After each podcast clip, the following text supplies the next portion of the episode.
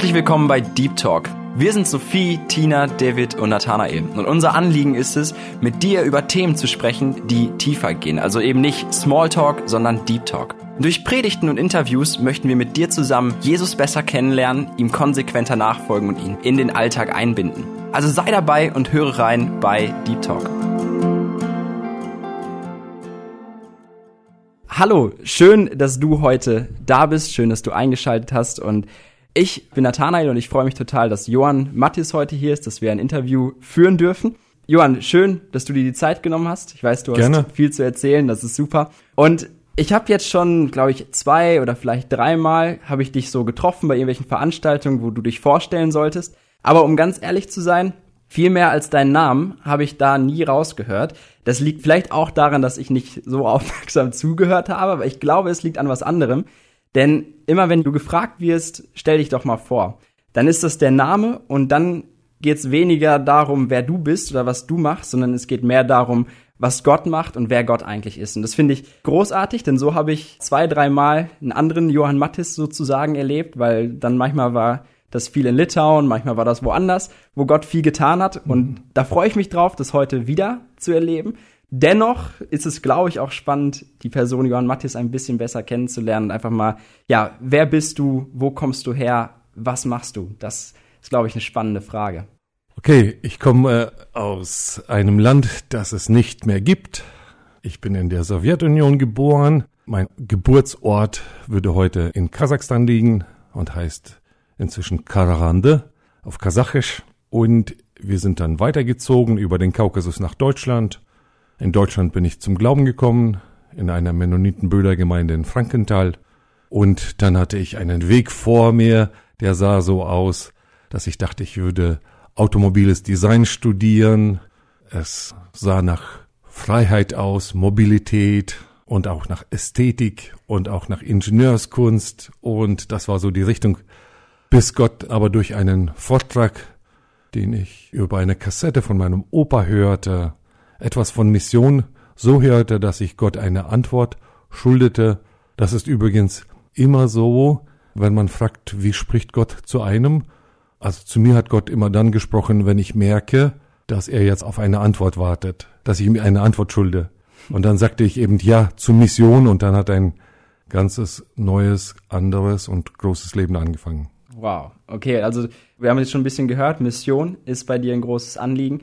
Und wie waren so die ersten Schritte, dass du überhaupt zur Mission, du hast gerade gesagt, du hast es von einer Kassette, viele von uns kennen vielleicht gar keine Kassetten mehr, durch eine Aufnahme hast du so diesen Drang gehabt, Gott auch da eine Antwort zu geben. Aber irgendwie hast du jetzt gerade nachträglich, kann man ja oft erkennen, wie Gott da wirklich schon vorbereitet hat. Gibt es da bei dir irgendwie sowas, dass du ganz klar sehen kannst, wie dieser Weg gezeichnet wurde? Also bei der Kassette ging es um einen Vortrag von Wilhelm Pals, der irgendwo in Kirgistan heimlich, damals noch in sowjetischen Jahren, das Evangelium verkündigt hat.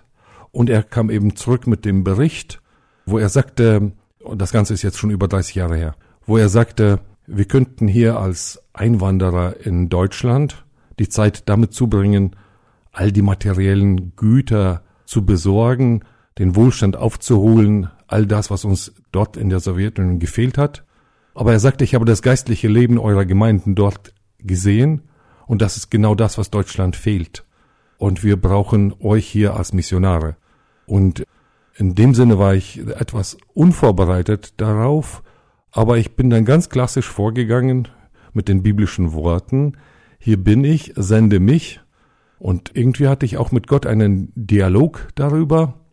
Ich weiß nicht, wie meine Zuhörer das erleben, wenn Gott spricht, wie wir mit Gott im Dialog stehen. Gott spricht ja durch viele Dinge durch Natur, durch Umstände, durch die Bibel, die wir lesen, manchmal sogar durch einen Prediger. Hoffentlich. und äh, in diesem Falle redete ich mit Gott und ich musste meinen Weg halt neu finden und Gott hat mir das so vor Augen geführt. Er fragte mich, würdest du ein Star-Designer werden? Und ja, wie Pininfarina oder Giugiaro, wie die damals auch hießen. Und ich sagte, das wohl nicht. Ein Genie bin ich nicht. Und dann sagte er, worauf könntest du denn hoffen als Automobildesigner? Und ich sagte ehrlich, ja, vielleicht, dass ein Rücklicht, das ich zeichne, irgendwann mal in Serienproduktion geht. Und dann sagte Gott, aber es gibt vier Milliarden Menschen, die mich nicht kennen und die ganz andere Probleme haben. Und ich bin bis heute ein Fan von Autos und ein Fan von Unternehmertum und ein Fan von allen Berufen. Bin immer froh, wenn ich merke, Menschen machen irgendetwas mit Begeisterung und haben ein gewisses Können erreicht. Und das ist eben in jedem Beruf, in jeder Berufung möglich. Aber für mich war das dann der Weg auf eine neue Umlaufbahn. Irgendwie ist mir dann Chad vor die Augen gekommen. Ich erinnere mich jetzt nicht, wie genau, aber irgendjemand muss gesagt haben, Tschad ist ein Land, in dem kann man nichts bewegen. Und für einen jungen Menschen, der gerade Ja gesagt hat zu Gottes Weg, ist das die, genau die Herausforderung. Dann dachte ich, okay, dann muss ich Französisch lernen, dann muss ich, gut, Automechaniker kann ich werden, Krankenschwestern eher nicht. Also, das sind die zwei sinnvollen Berufe für einen Missionar. Und Benzin habe ich schon im Blut und dann habe ich halt Automechaniker gelernt und machte mich auf den Weg. Aber wenn du fragst, was waren so die Wegmarken vielleicht, dann muss ich sagen, da war schon viel missionarisches Leben bei uns in der Familie und viele Besucher immer wieder.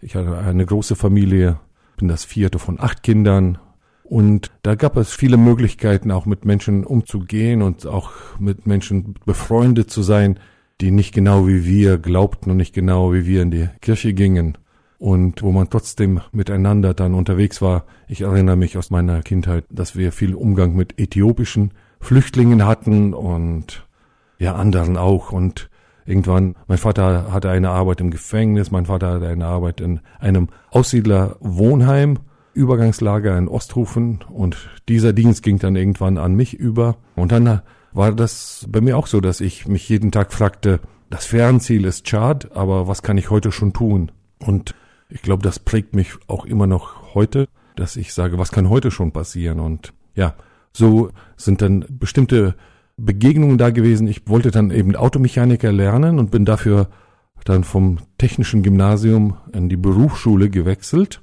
nach Abschluss des Gymnasiums. Und in der Berufsschule war mein Klassenkamerad ein 15-jähriger junger Mann aus einer gescheiterten Familie, wusste nicht, wo man andocken kann, und ich stand durch unsere Gemeindebibelschule unter dem Druck, jeden Tag Bibel lesen zu müssen, und zwar in einem Jahr durch die Bibel und mehr. Und dafür fand ich die Zeit in der Mittagspause. Und nachdem ich immer in jeder Mittagspause in der BASF die Bibel gelesen habe und dann auch irgendwie mit ihm das geteilt habe, was ich so entdecke. Und wir saßen dann mal im Fahrerhaus eines werkseigenen LKWs oder auch in einem Direktionsfahrzeug oder irgendwo in irgendeinem Auto und dann ist er auch zum Glauben gekommen, gehört heute Schön. zur Stadtmission Worms und so hat Gott auch die einzelnen Schritte ja bestätigt. Wow, also es ist spannend. Also mit, mit Chat hat es so ein bisschen angefangen und ich weiß so ein bisschen, dass du auch unter verschiedenen Volksgruppen so aufgewachsen bist, ne? dass da einige Umzüge waren, das hast du schon mal erzählt. Und würdest du sagen, dass das durchaus vielleicht ein Vorteil oder durchaus eine gute Prägung war, dass du eben viel verschiedene Volksgruppen erlebt hast, viele verschiedene Traditionen, Kulturen auch kennengelernt hast, die heute deinen Dienst auch erleichtern? Also ähm, das, was in unserer Kindheit das Schwerste war, dass wir eine Minderheit waren, dass wir in der Sowjetunion als Deutsche nicht wohl gelitten waren, eigentlich die verachtetste Minderheit des Landes und dann noch gläubig. Das war alles ein schweres äh, Schicksal. Das verhinderte eine Integration, wo man dann assimiliert ist in die Werte. Auch damals wäre das eine atheistische Gesellschaft. Und unter Verlust von Kulturwerten und Glaubenswerten, das ist damals nicht passiert. Aber wir hatten überhaupt keine Chance, schmalspurig zu leben. Um uns herum waren andere deportierte Völker. Gegenüber von unserem Haus wohnte eine Familie aus der Westukraine, auch deportiert, gehörten früher zu Polen Jetzt nach der Verschiebung der Grenzen durch den Zweiten Weltkrieg gehörten die zu den unwillkommenen Westukrainern oder Ostpolen, wie man auch will. Und die anderen Volksgruppen waren Tschetschenen und Karatschaya, Balkaren, Krim-Tataren, Juden. Die meisten Lehrer in meiner Schule waren jüdischer Herkunft. So sind wir multikulturell aufgewachsen. Als wir dann in den Kaukasus umgezogen sind, wohnten wir in einem patriarchalen muslimischen Dorf Das war ein großes Dorf mit 10.000 Einwohnern, praktisch eine kleine Stadt, aber sehr traditionell lebend und rein kabardinisch. Da gab es nur eine einzige Familie, die Russisch sprach. Das war der, der Leiter der Post. Und wir, ein paar deutsche Familien, die dann eine kleine Mennoniten-Brüdergemeinde dort anfingen und Musikstunde machen und eine Singstunde und all die Dinge. Und diese Prägung, wir sind in der Welt nicht allein, nicht alle sind wie wir, nicht alle teilen unsere Überzeugungen. Also in der Kindheit muss ich aber auch gleich dazu sagen, in unseren Kreisen gab es wenig missionarische Arbeit. Das war einmal bedingt durch die Gesetzeslage und den Verfolgungsdruck. Auch war zum Beispiel stand unter Verbot, dass man irgendetwas in der Gesellschaft ehrenamtlich macht. Mhm. In der russischen Sprache wurde das Wort Barmherzigkeit, Miloserdie wurde komplett gestrichen, durfte eigentlich gar nicht aufkommen. Es gab sehr wenig Raum, sich zu engagieren. Das mussten wir alles später lernen.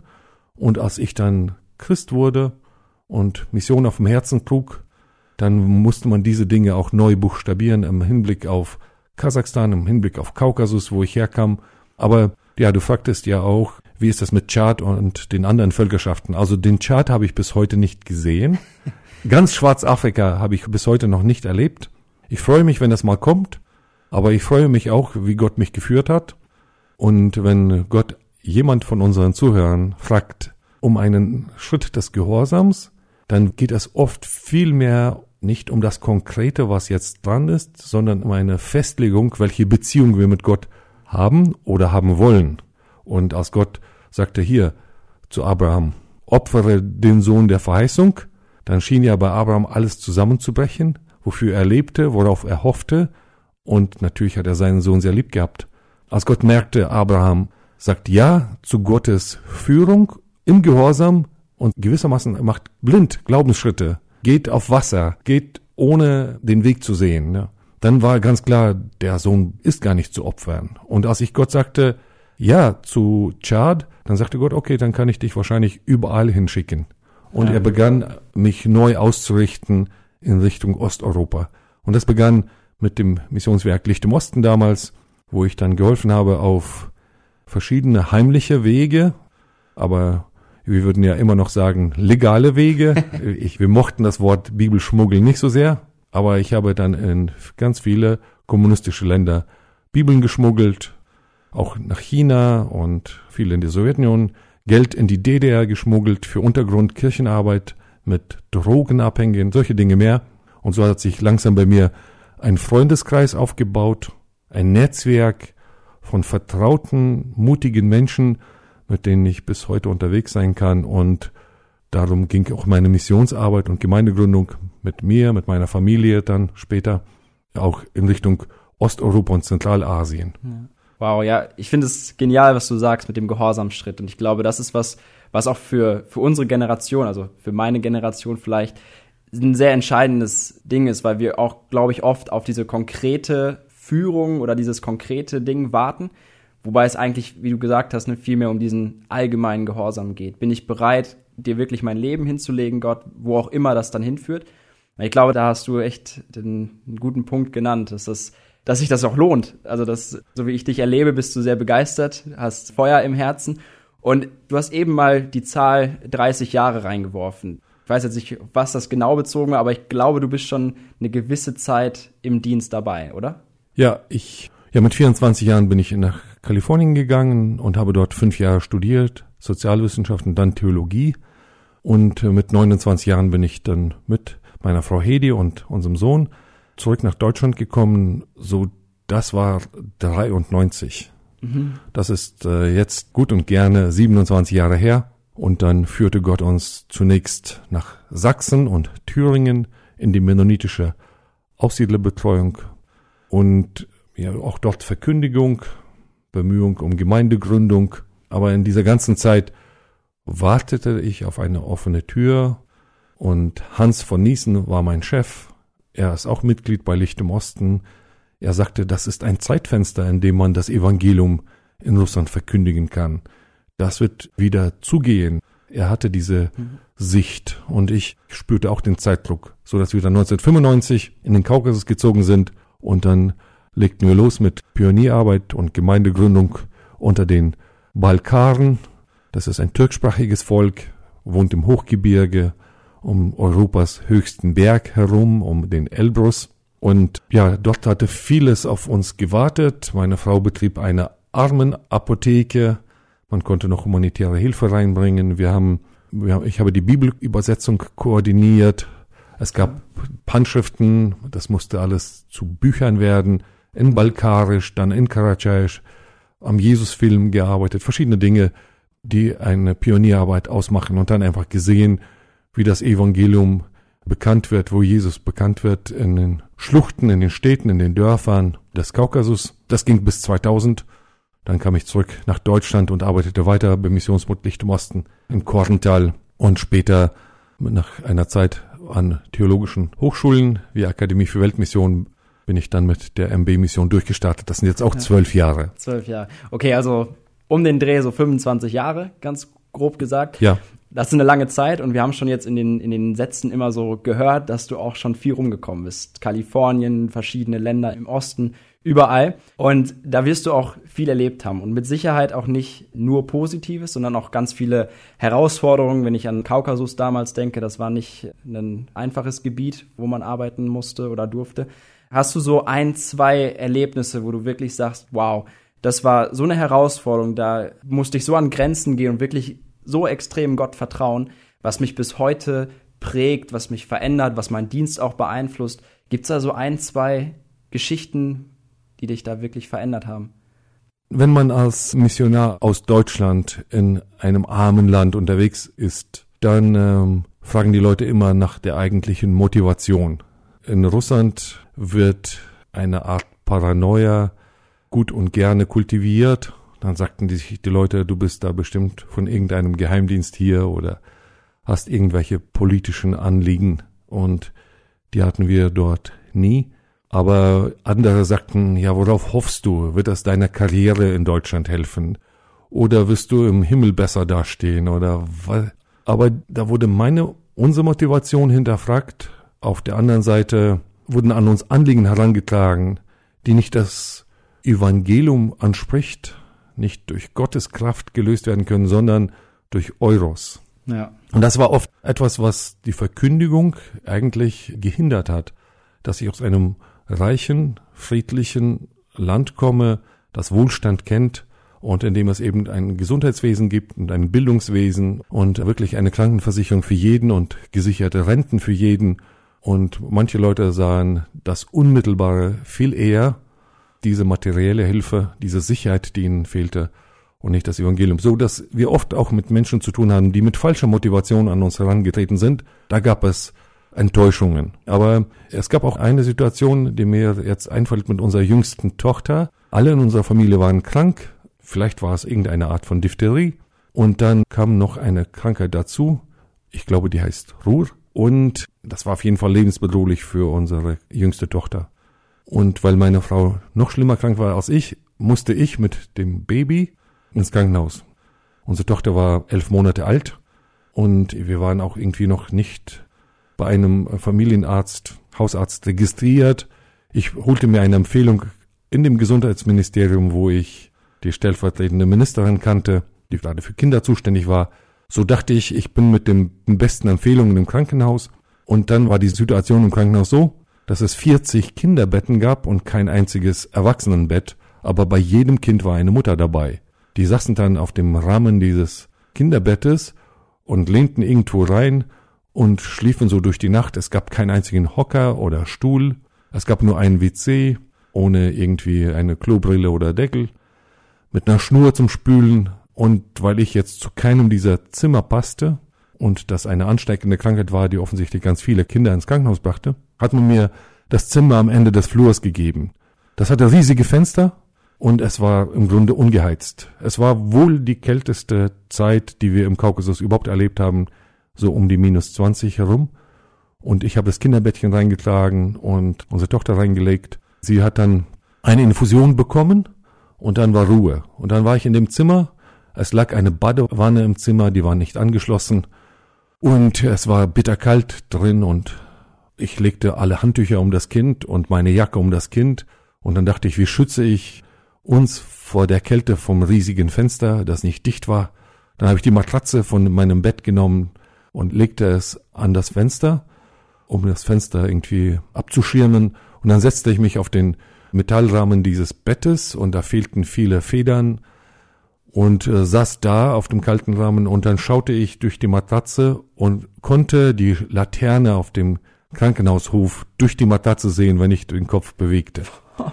Und an, in dieser Nacht dachte ich, ich habe ja keine Wahl, ich kann dieses Kind jetzt nicht nach Hause tragen, es stirbt. Aber ich sagte mir auch, wenn die ganz gesund gewesen wäre, wäre es riskant, das Kind hier so übernachten zu lassen. Ja. Und äh, es nackten große Zweifel an mir. Und ich sagte in Bitterkeit Gott gegenüber, es war fahrlässig, also ich bin ja abenteuerlich drauf. Aber jetzt, wo ich eine Familie habe mit drei kleinen Kindern, war es fahrlässig, dir zu vertrauen und mit diesen Kindern hier in den Kaukasus zu kommen. Und ja, das ging so ziemlich die ganze Nacht. Und Gott sagte, also du hast eben Gott verlassen gesagt. Ich dachte, genau deshalb bist du hier. Wenn das jetzt immer noch Gott verlassen ist, ja, dann ist es jetzt, bist es jetzt du, nicht ich. Weil ich, ich habe dich hierher berufen, dich hierher gebracht, damit es nicht mehr Gott verlassen ist. Und so haben wir uns mit Gott geeinigt und das Krankenhaus war so schlimm. Es gab Inhaliergeräte, ohne dass man die zwischen den Kindern mal desinfizierte oder die Mundstücke weggeworfen hat, wie das hier gewesen wäre in einem Krankenhaus. Und es gab auch nichts zu essen und man wurde nicht versorgt. Und dann hat so ein Erlebnis auch geholfen zu sehen, welchen Umständen die Menschen um uns herum ausgesetzt sind, half mir, mich stärker zu identifizieren und dort anzukommen, wo Menschen wirklich sind. Und unsere Tochter ist gesund geworden. Aber es gab ein paar Erlebnisse dieser Art, auch der Gefährdung, auch der physischen Gefährdung, wo Menschen, die uns wohlgesonnen waren, auch jetzt aus unserem Team, auch meine Gemeinde und meine Mission angeschrieben hatten und haben gesagt, hier Tschetschenienkrieg, Menschenentführungen, eure Leute hier sind zu naiv, um die Gefahrenlage richtig einzuschätzen und ihr solltet die abberufen. Gab unterschiedliche Herausforderungen, aber ich würde behaupten, Gott ist barmherzig und gnädig und hat uns bewahrt und gesegnet und andere um uns herum auch. Wahnsinn. Das finde ich stark, wenn Gott durch solche Umstände, die auch irgendwie dann zulässt, um einen dann auch zu stärken, ne? auch den Glauben. Ich meine, du hast ja gesagt, in dem Krankenhauszimmer, das war bestimmt ja auch irgendwie ja, neue Erkenntnis, neue Bestätigung in dem Dienst, vielleicht auch irgendwie wirklich zu sehen, okay, Gott meint das ernst, ne? er, er trägt durch, er hat eure Tochter bewahrt, preist den Herrn. Und das, ja, ich glaube, solche Herausforderungen, deren muss man sich auch bewusst sein. Ne? Bevor man jetzt in den Dienst geht, ist ja oft dass vielleicht am Anfang gerade so diese Euphorie, diese Abenteuerlust vielleicht auch so ein bisschen überwiegt und man vielleicht auch das so ein bisschen ausblendet, was da eigentlich auf einen warten kann. Gibt es da irgendwie Sachen, wo du sagst, jetzt als erfahrener Missionar, was du jungen Leuten mit auf den Weg geben möchtest, wo du sagst, haltet durch, es lohnt sich. Wie überwindet man solche Situationen? Also irgendwie hast du da Tipps, wie man da durchkommt? Wir sind in unserer Generation hier und da beziehe ich alle ein, die jetzt erwachsen sind, immer stärker fixiert auf Einsätze, Kurzzeit. Und ich begrüße das, feiere das und habe auch gesehen, was Gott auch in einer Woche tun kann, wenn wir uns ihm zur Verfügung stellen. Also das will ich komplett unterstützen. Aber es gibt eine solche Vielzahl an Dingen, die man erlebt, erst wenn man länger unterwegs ist wenn man im Leben von Menschen mehr als einmal vorkommt. Und wenn man das Leben mehr als einmal mit anderen teilt und wenn man den langen Atem mitbringt und dann die Dinge in seinem Leben nicht einfach als Episoden wahrnimmt, sondern als, als Stufen eines Aufgangs, eines Aufstiegs zu einer neuen Sicht, zu einer Ausweitung der Horizonte, dann erlebt man, dass irgendwann Dinge Sinn machen, die man früher losgelöst voneinander erlebt hat. Dann kann man Punkte verbinden, Menschen zueinander bringen oder auch Lösungen für Probleme an einem Ort dadurch schaffen, dass man diese Menschen, diese Umstände in Bezug bringt zu anderen, die sowas schon erlebt haben oder die die Ressourcen haben, hier etwas zu ändern. Und jetzt, nach, wie gesagt, über 25 Jahren im Dienst, erleben wir wunderbare Dinge mit Menschen, die wir jetzt schon sehr lange kennen. Und auch dann gibt es einfach auch neue Einladungen und die Dinge, die wir von früher kennen, können leichter angebracht werden. Und ja, ich erzähle mal ein Beispiel, ähm, wo ich auf vorbereitete Umstände getroffen bin. Das war in Litauen. Ich predigte in Kaunas und ich erzählte auch, was Gott unter Muslimen tut. Ich habe sehr viele muslimische Freunde, solche, die ihr Leben für mich geben würden, die ihr Leben gerne mit mir teilen. Meine Eltern sind unter Muslimen aufgewachsen. Ich bin unter Muslimen aufgewachsen. Ich wünsche ihnen so gerne, dass sie auch Jesus persönlich kennen, weil sie kennen oft vieles und sind auch oft geprägt von dem Wunsch, Gott zu gefallen, Gott zur Verfügung zu stehen, kennen aber Jesus nicht. Dann fehlt ihnen der Friedefürst, der Wunderrat, äh, mhm. da fehlt ihnen das Lamm Gottes, das der Welt Sünde trägt. Und ja, da habe ich halt über Muslime geredet.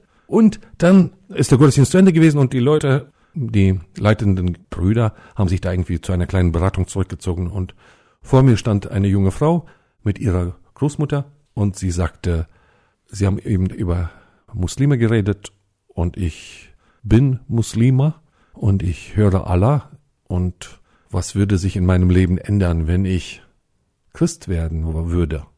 Und ich war ganz überrascht. Sie war eine hochgewachsene, blauäugige Litauerin, dass sie sagte, sie wäre Muslima. Ich dachte, die Litauer sind Katholiken. Gut, ja. ich kannte ihre Geschichte gar nicht und sie auch nicht. Aber ich sagte ihr dann aus der Erfahrung meines Lebens unter Muslimen, dass Allah nicht mit ihr gesprochen hat. Und ich sagte ihr, wenn Allah zu Menschen spricht, dann niemals mit einer Frau. Und wenn er mit Männern spricht, der eine, mit dem er gesprochen hat, ist im Islam jetzt ein Prophet seit dem siebten Jahrhundert. Und ich sagte ihr, wenn du Stimmen hörst, dann sind das Geister, die du hörst. Jennies. Mhm. Und wenn du diese Geister hörst, dann hast du ihnen Raum gegeben und das bedeutet in deinem Leben, dass du immer weniger Hoffnung hast, immer weniger Licht und immer mehr Furcht. Und sie widersprach mir überhaupt nicht.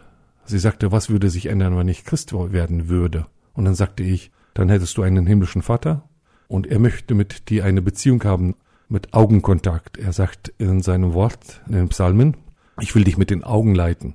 Und dann wärst du seine Tochter, seine Lieblingsprinzessin. Und er würde in Jesus dir alle Schuld und alle Schande deines Lebens wegnehmen alle Finsternis, die dich bestimmt. Und er würde dir seinen Heiligen Geist geben und er würde aus deinem Herzen, aus deinem Leben alle bösen Geister entfernen. Und dieses kurze Gespräch in der Kaffeezeit nach dem Gottesdienst hat gereicht, um ihr zu zeigen, wie gut sie unterwegs wäre, wenn sie mit Jesus unterwegs wäre. Und das hatte sie gemacht und ist mit Jesus unterwegs seitdem. Und das ist dann eine Geschichte, wo ich komplett außerhalb vom Kontext bin aber wo alles Erlebte bisher eine Rolle spielt. Ja, wow. Ja, sowas, sowas sind, glaube ich, Erlebnisse, die, die vergisst man auch nicht, wenn sich Menschen, ja, wenn die einfach eine Umkehr erleben, wenn die zum Glauben kommen dürfen, wenn die gerettet werden. Ich glaube, das sind Momente, die sind einfach unvergleichlich schön, oder? Ich habe vor zwei Wochen wieder etwas erlebt. Mir fällt gerade wieder noch eine Geschichte aus Litauen ein. Ja? Erzähl gerne, ja. ja. Jemand hier aus Ostwestfalen hat ein Hotel in Vilnius. Und ich habe mich da eingebucht und dann ist mir das eingefallen, hey, da war ich doch schon mal mit dem Männerchor aus Erlinghausen und dann habe ich den guten Mann angerufen oder angeschrieben und gesagt, gehört dir das Hotel noch immer? Und dann sagte er, ja, du bist mein Gast. Ich bekam ein schönes Zimmer und das Frühstück dazu und er sagte aber, ich möchte, dass du mit meinem Partner redest, ihn kennenlernst. Er ist unterwegs zu Gott. Und dann habe ich mit dem Partner dort, mit dem Geschäftspartner dort einige Treffen gehabt, immer wieder zum Frühstück. Und unter anderem ging es uns darum, welchen Auftrag hat man in dieser Welt? Er sagte, Corona hat uns gezeigt, mit wie wenig wir auskommen, aber es wirft auch die Frage auf, wofür wir da sind. Ja. Und so haben wir über den Auftrag geredet. Und ich habe dann etwas von meinem Auftrag geredet. Und ich sagte, schau, Gott versöhnte in Christus die Welt mit sich selbst und rechnet den Menschen ihre Sünden nicht an. Und uns gibt er diese wunderbare Berufung, Menschen zu sagen, man kann sich mit Gott versöhnen. Wir haben, wir haben eine wunderbare Botschaft und dafür braucht es Botschafter. Und in so eine Berufung hat er mich hineingestellt. Und ich sagte, ich lese es dir am besten im Wortlaut vor. Und er sagte, ach nee, nein, die Sprache der Bibel ist so archaisch. Wir sprachen Russisch mit ihm. Die Sprache der Bibel ist so archaisch, ich verstehe das eh nicht. Und ich sagte, da gibt's unterschiedliche Übersetzungen und habe dann eine ausgesucht im, ja, im aktuellen Russisch. Und damit er einfach mal Wort für Wort etwas aus Gottes Mund hier liest, aus der Bibel. Und so war ich mit diesem Gedanken unterwegs. Was ist unser Auftrag? Wofür ist das hier alles? und wann ist er erfüllt und was liegt noch vor uns. Und ich weiß, das klingt schon ein bisschen nach Wohlstandsevangelium, aber na, mit dem kostenlosen Hotel. Aber dann gab es auch noch eine, einen großen Mietwagen, obwohl ich nur einen kleinen gemietet hatte.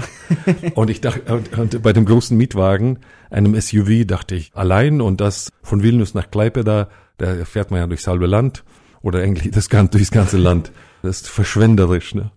So, und dann bin ich aufgebrochen und bin los auf die Autobahn an die Universität, an der ich im Vorstand mitwirke und das ist eine christliche Universität in Klaipeda, früher Memel, christliche Universität, wo auch Nichtchristen studieren, aus inzwischen über 60 Ländern. Und ja, wer das nachschlagen will, www.lcc.lt und dort kann man sich auch gut und gerne engagieren auf sehr vielen Ebenen. So, da wollte ich hin und unterwegs rede ich mit meinen Mitarbeitern. Und ich habe diesmal etwas gemacht. Im Stand habe ich noch das Handy eingeschaltet auf WhatsApp, auf Video und ins Armaturenbett gelegt und mit meinem Kollegen, Mitarbeiter Alex Sudermann aus Dortmund gesprochen. Er ist dort Gemeindegründer, kommt aus Kanada. Wir haben dort ein ganzes Team. Wir legen gerade in Dortmund los. Und ich sagte aber, Alex, ich habe für dich eine Einladung nach Vilnius. Hier ist ein Seminar zu halten. Die haben hier ein Wochenende. Bei diesem Wochenende geht es um das Feiern der Gnade Gottes. Und du sollst eine Stunde darüber reden, was bedeutet Gnade im 21. Jahrhundert. Für jemand, der in der Stadt aufgewachsen ist, die Generation, die vielleicht sogar schon in diesem Jahrtausend geboren ist. Und dann grenzte ich das ab zu einem anderen Auftrag, zu einem anderen Thema, das mein anderer Kollege Heinrich Rempel haben wird. Und er wird darüber reden, wie man Gott sein Leben im 21. Jahrhundert anvertrauen kann.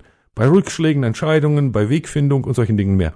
Und ich rede über diese Dinge in Englisch während ich fahre und dann sehe ich ein Ehepaar steht am Rande und will mitgenommen werden. Mhm.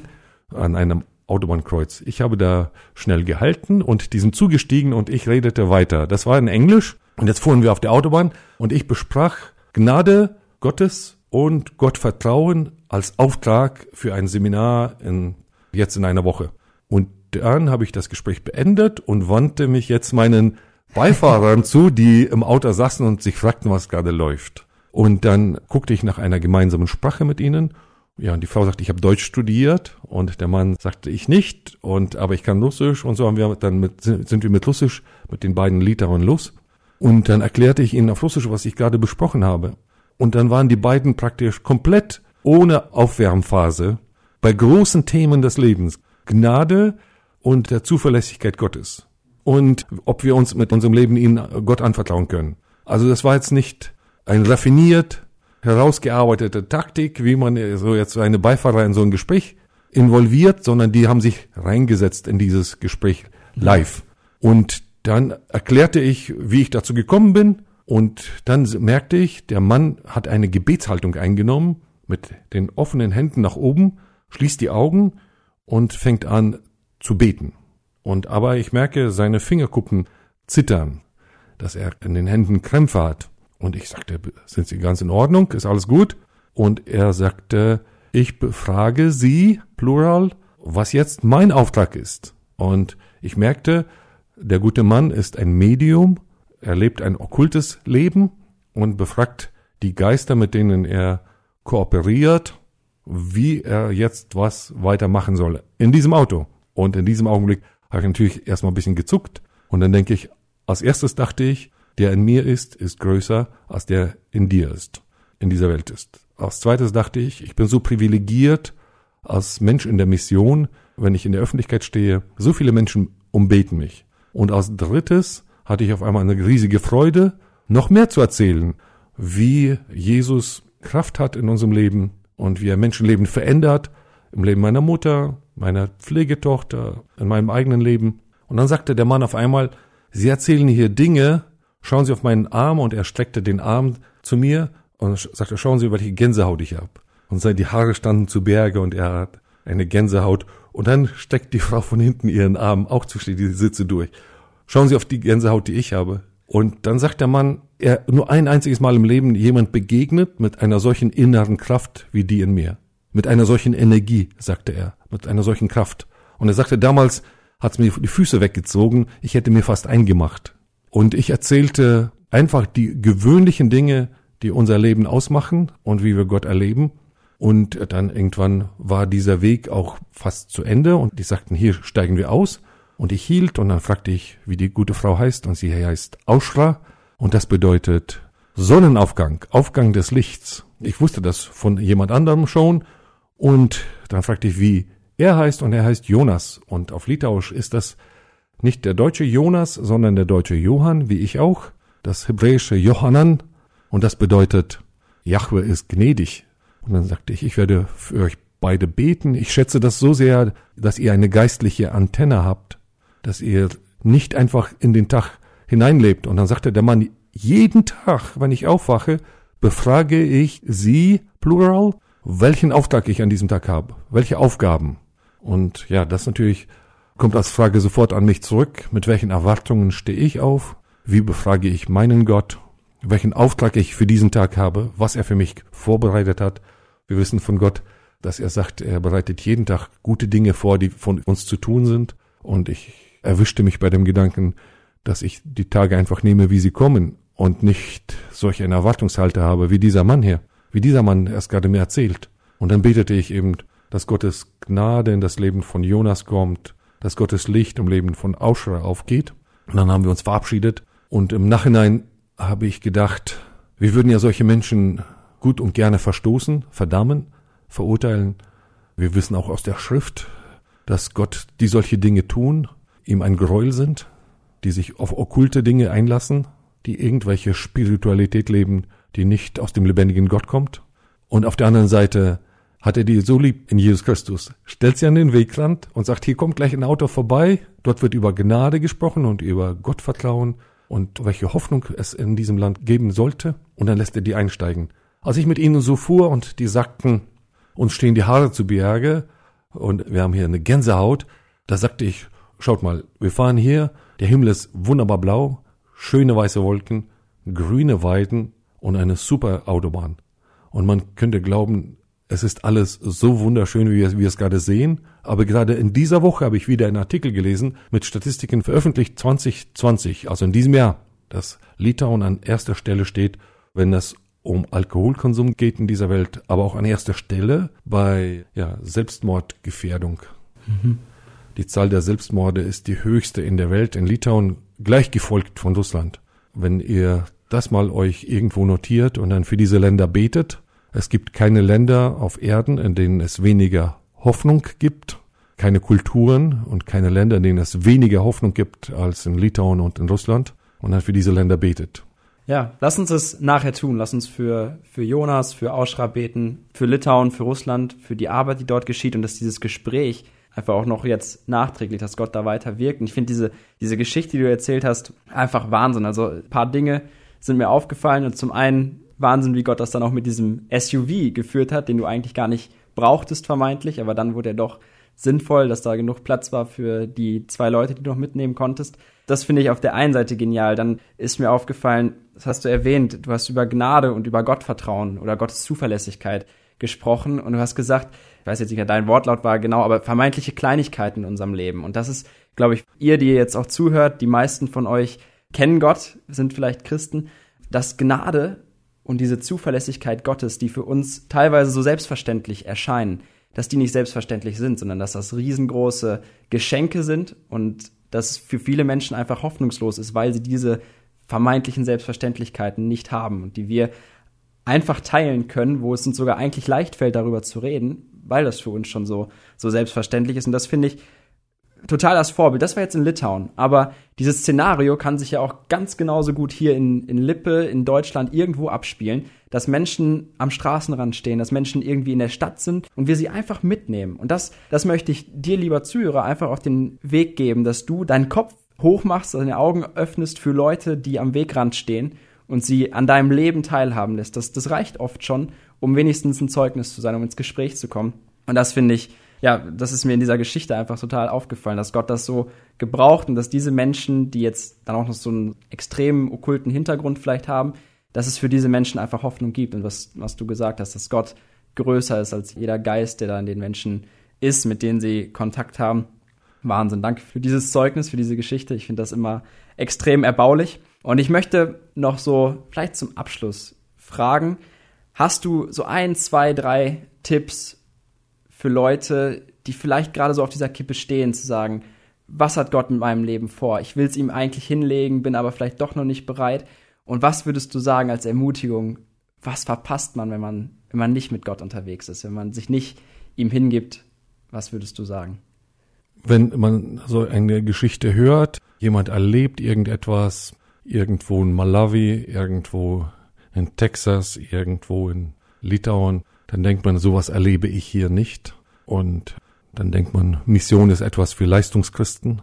Und ich möchte allen meinen Zuhörern sagen, dass die Kraft, die in mir ist, genau dieselbe Kraft ist, die in jedem Christen ist. Und wenn die Gegenwart Gottes ein Auto ausfüllt, dann können Menschen, die okkult unterwegs sind, ihre Geister nicht befragen, weil die einfach ausgeblendet sind. Der in euch ist, ist größer als der in der Welt ist. Und ja, was heißt das? In der Welt habt ihr Angst, aber ich habe die Welt überwunden. In der Welt habt ihr Angst, dass ihr irgendwelchen Herausforderungen ausgesetzt werdet, denen ihr nicht gewachsen seid. Und, und ich würde sagen, wir können Jesus immer mit dem ersten Schritt trauen. Wenn ich das Fernziel habe, ich möchte bei Gott ankommen. Und ich möchte dort am liebsten nicht alleine ankommen. Ich möchte Menschen einbeziehen.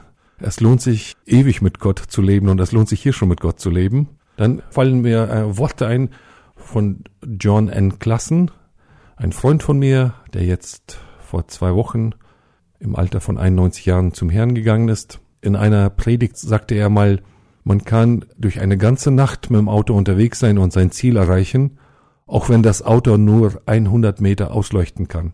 Und das ist der Weg, auf den wir uns einlassen mit Gott. Wenn wir Gott kennen und Ziele erkennen, für die es sich lohnt, sich einzusetzen, dann muss man nicht gleich den ganzen Weg kennen und schon gar nicht gleich am Ziel sein. Aber es reicht, dass man sich auf den Weg macht. Und Gott verspricht uns, dass wir immer ein Wort von ihm haben werden, das unseren Weg ausleuchtet. Er wird ein Licht auf unserem Wege sein. Und wir werden immer genug Licht haben für den nächsten Schritt.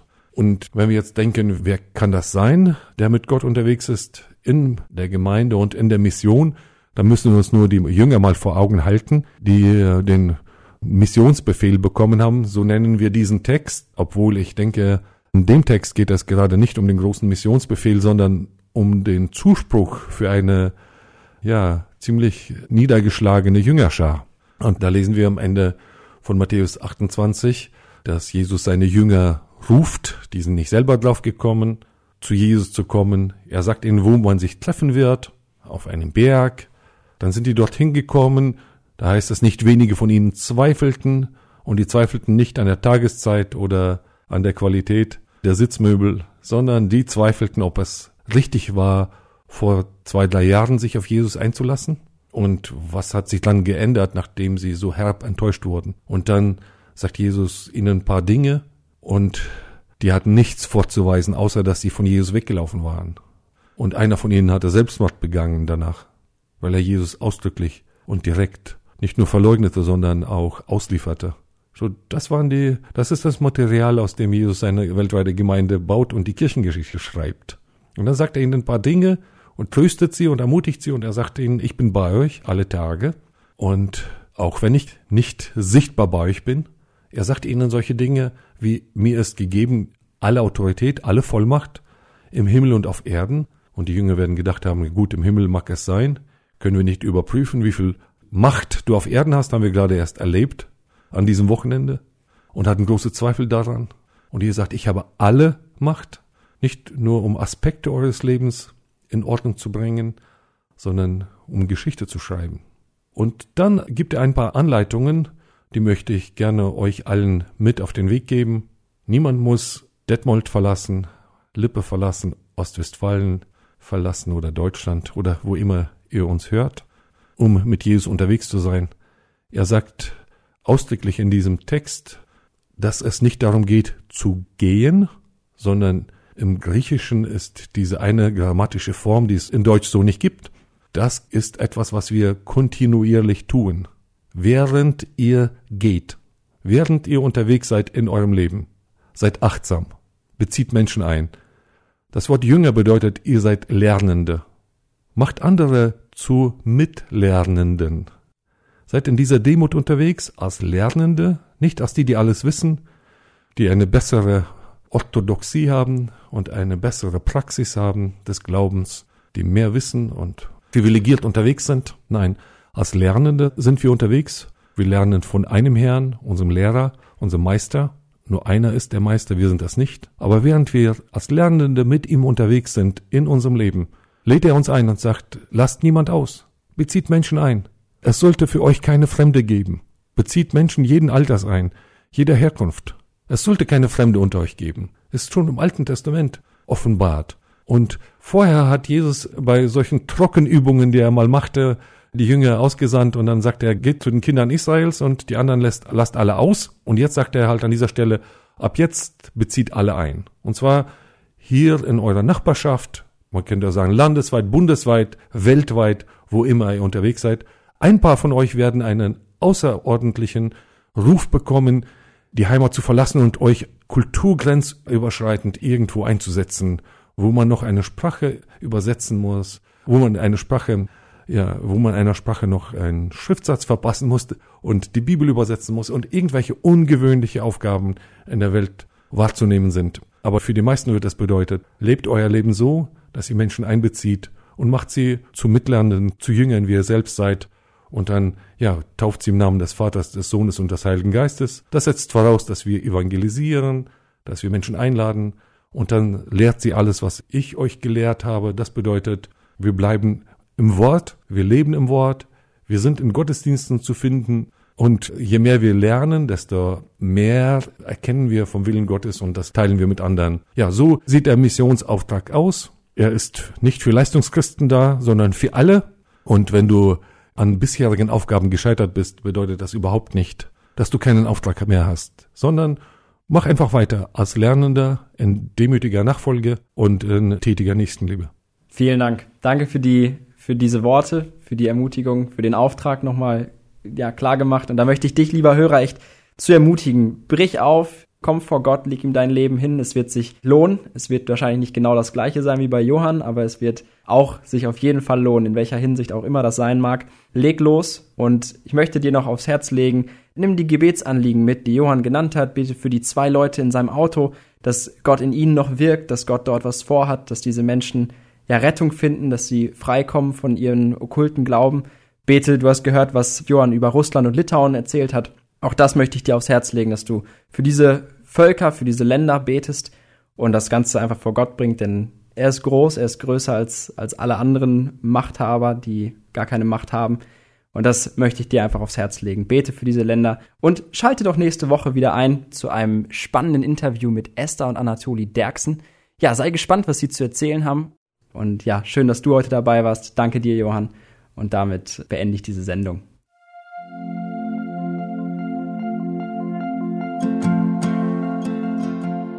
Schön, dass du heute dabei warst. Und wenn es dir gefallen hat, wenn du was mitnehmen konntest, dann teile es gerne mit deinen Freunden und Bekannten und gib es weiter. Und wenn du noch mehr Informationen haben möchtest über das Programm und über Segenswelle allgemein, dann schau doch einfach auf unserer Webseite vorbei auf www.segenswelle.de oder auf dem Instagram-Feed auch unter Segenswelle zu finden und klick dich einfach mal durch, teile es und gib es weiter.